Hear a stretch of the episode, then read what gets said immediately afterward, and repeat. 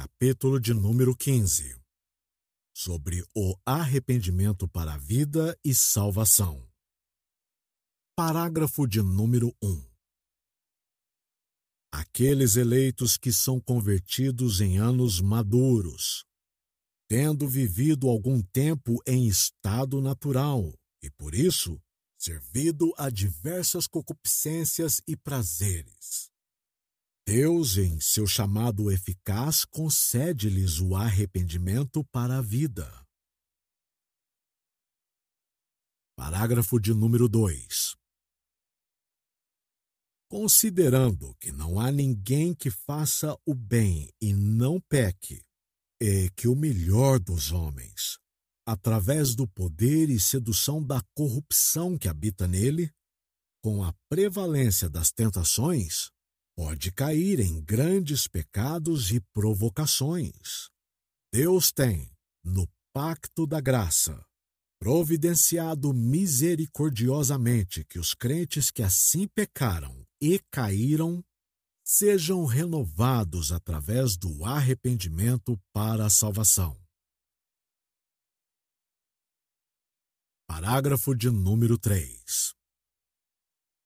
Este arrependimento salvífico é uma graça evangélica, pelo qual uma pessoa, sendo pelo Espírito Santo feita sensível aos múltiplos males do seu pecado, pela fé em Cristo, humilha-se por aquele com a tristeza segundo Deus, ódio ao pecado e auto-aborrecimento orando por perdão e pela força da graça, com um propósito e esforço, por suprimentos do Espírito, para andar diante de Deus agradando-lhe em todas as coisas.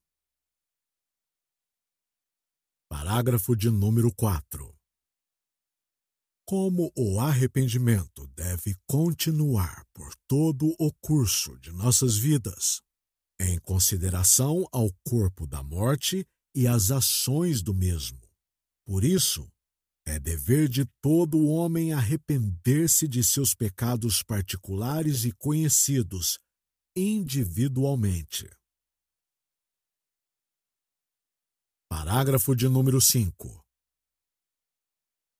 Tal é a provisão que Deus tem feito por Cristo no pacto da graça para a preservação dos crentes para a salvação que, embora não haja pecado tão pequeno que não mereça a condenação, contudo não há pecado tão grande que possa trazer condenação sobre aqueles que verdadeiramente se arrependem, o que torna necessária a constante pregação sobre o arrependimento.